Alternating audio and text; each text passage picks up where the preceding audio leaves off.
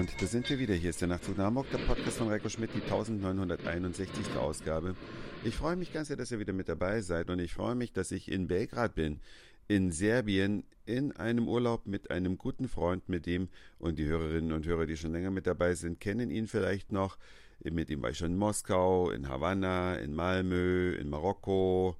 Ach Gottchen, Löwaden, ach, da fallen mir gleich noch ein paar mehr ein. Aber ist auch gar nicht so wichtig. Ich wollte euch ein bisschen über Belgrad erzählen. Belgrad ist ja laut Zeitung Die Zeit die Trendmetropole für Urlaub 2019.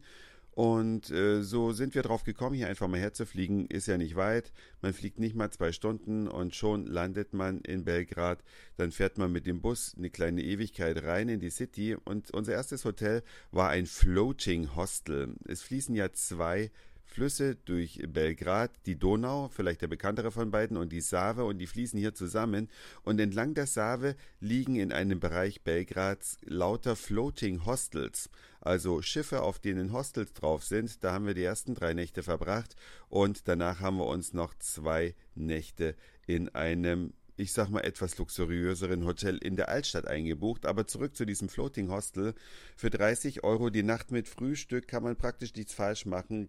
Klimaanlage war im Zimmer und sehr, sehr nett. Da ist ein Hostel am anderen per Bus sehr gut zu erreichen. Wenn man dann eben in die Altstadt rüber möchte, muss man einmal über die Brücke fahren, fünf Minuten, aber ist auf jeden Fall bei über 30 Grad sehr gut auszuhalten. Dann schaut man sich äh, vielleicht die Altstadt ein bisschen an. Die in der Rezeption im Hostel meinte, in einem Nachmittag ist man in Belgrad durch.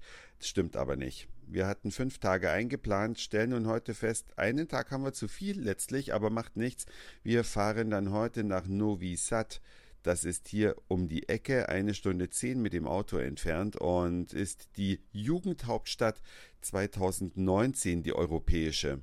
Na, mal sehen, was uns erwartet. Jedenfalls in Belgrad neben einem äh, traditionellen Stadtkern mit einer alten Festung, wo man wunderbar den Sonnenuntergang genießen kann, mit einer gigantischen Haupteinkaufsstraße, die wirklich sehr, sehr schön ist und eben nicht nur die internationalen Ketten hat, sondern viele individuelle Sachen. Gibt es ganz viele Restaurants, Kneipen mit Local Food, wie man hier so schön sagt. Also es gibt nicht nur Dönerstände, sondern es gibt wirklich ein reichhaltiges Angebot an serbischer Küche. Es ist alles für deutsche Verhältnisse unfassbar günstig. Wir haben bei der Landung 100 Euro abgehoben, jeder. Das sind 10.000 äh, serbische Dinar und haben immer noch Geld übrig nach vier Tagen Urlaub.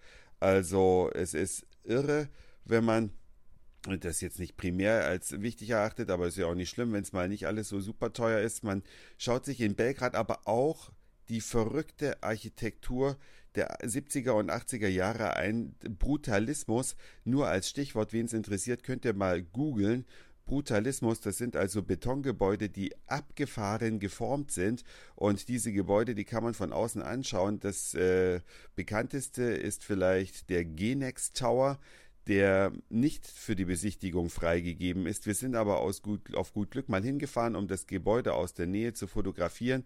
Da standen aber die Türen offen. Und da haben wir da noch einen Portugiesen getroffen, der ist auch so ein Architekturinteressent gewesen. Und dann sind wir da rein, da standen alle Türen offen. Da saß keiner in der Kanzel drin, also am Empfang, aber man konnte durchgehen. Die alten Fahrstühle von 1976 fuhren noch. Dann sind wir einfach nach oben gefahren und haben uns das Gebäude auch von innen angeschaut. Ich sag nur, es war Abenteuer pur.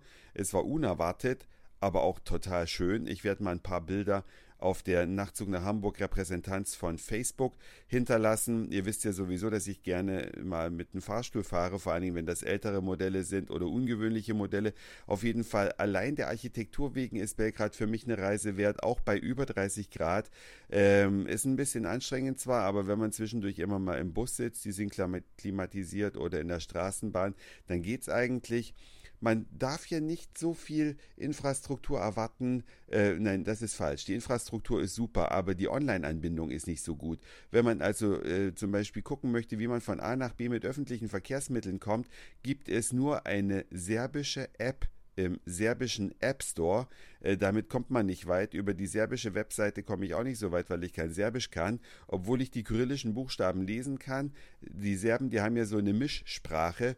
Die Serben, die sprechen, wie sie schreiben. Und das geht nur, indem man mehrere Alphabete miteinander kombiniert hat. Und zwar schon 1800 und Äpfelstückchen hat man ein Alphabet kreiert. Das besteht aus lateinischen Buchstaben, aus kyrillischen Buchstaben. Und so wie geschrieben wird, wird auch gesprochen. Das wiederum macht es ein bisschen einfach, aber man muss es natürlich auch verstehen. Insofern, da gibt es noch ein bisschen Platz für Verbesserungen, dass man eine App macht. Mit Google Maps geht es nicht, mit Apple Karten geht es auch nicht, dass man sagt, von A nach B mit öffentlichen Verkehrsmitteln ist ein bisschen schwierig. Man muss sich ständig durchfragen und kriegt auch mal eine falsche Antwort. Dafür kann man dann im Bus wieder mit Apple Pay bezahlen. Ja, man geht einfach in den Bus rein, hält sein iPhone an den Reader, ohne vorher irgendwas anderes gekauft zu haben, eine, eine Zeitkarte oder irgendwas. Und schon schwupp ist die Busfahrt bezahlt. 83 Cent kostet das in Zone 1, damit ist praktisch das gesamte Stadtgebiet abgedeckt. Man kann über die schönen Donaubrücken fahren. Wir sind baden gewesen. Es war zufällig auch Red Bull Flugtag. Gut, auf den hätte ich nun verzichten können. Aber es ist richtig was los. Eine Stadt mit zwei Millionen Einwohnern, die bietet ein bisschen was. Eine tolle Waterfront, die gerade im Aufbau begriffen hat, äh, ist. Dann natürlich viele Partymöglichkeiten. Entlang des Flusses Save liegen auch etliche Partyschiffe und in Belgrad wird jeden Tag gefeiert. Im Hostel konnten wir das leider auch die ganze Nacht durchhören, denn da war nicht weit weg das nächste Partyschiff und man hat die Beats dann auf jeden Fall wummern gehört. Da war äh, Oropax die angesagte Maßnahme, um doch besser schlafen zu können. Aber es, man kann sich davor schützen und jetzt sind wir ja eh in einem etwas besseren Hotel. Da haben wir die letzte Nacht auch schon dank Doppelverglasung perfekt geschlafen und hier ist alles vor der Haustür. Es gibt einen Künstlerdistrikt, wo man selbstgemachte T-Shirts kaufen kann und auch sehr witzige Sachen.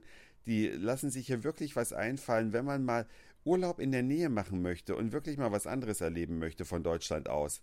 Da ist vielleicht Serbien und ich sag mal die Hauptstadt Belgrad umso mehr ein richtig guter Tipp. Hier kann man mit dem Boot fahren, Wassersport machen. Äh, wir haben uns Räder ausgeliehen, die haben nicht mal was gekostet, gab es beim Hostel einfach so dazu, sind den ganzen Tag lang Rad gefahren.